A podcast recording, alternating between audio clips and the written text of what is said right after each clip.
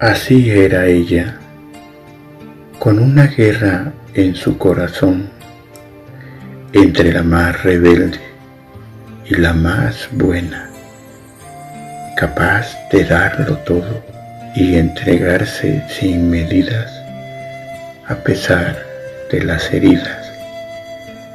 Así era ella, tropezando y cayendo tantas veces en su empeño de caminar caminos imposibles y en su afán de alcanzar la cima, más de una vez se quedó sin fuerzas y se sumergió en los más oscuros abismos para resurgir siempre de entre las cenizas.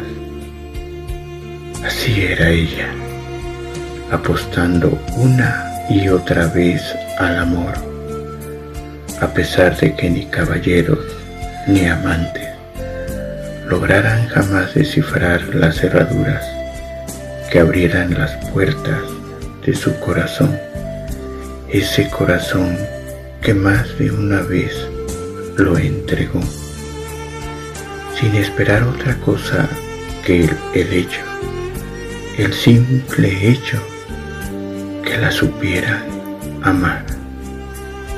Sí, así era ella, la princesa del cuento y la guerrera, la mujer y la niña, la que de tanto caminar un día se perdió a mitad del camino.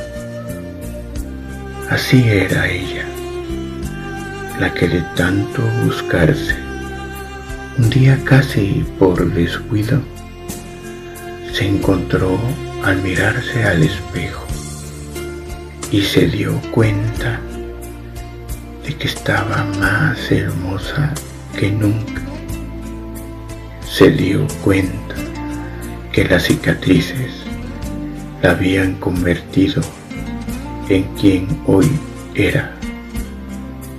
Se dio cuenta de que estaba viva, viva de una manera como nunca antes le había sucedido. Y entonces decidió tomarse de la mano, de esa que vio en el espejo, y se juró ya nunca soltarse, porque de su mano caminar ahora tendría sentido.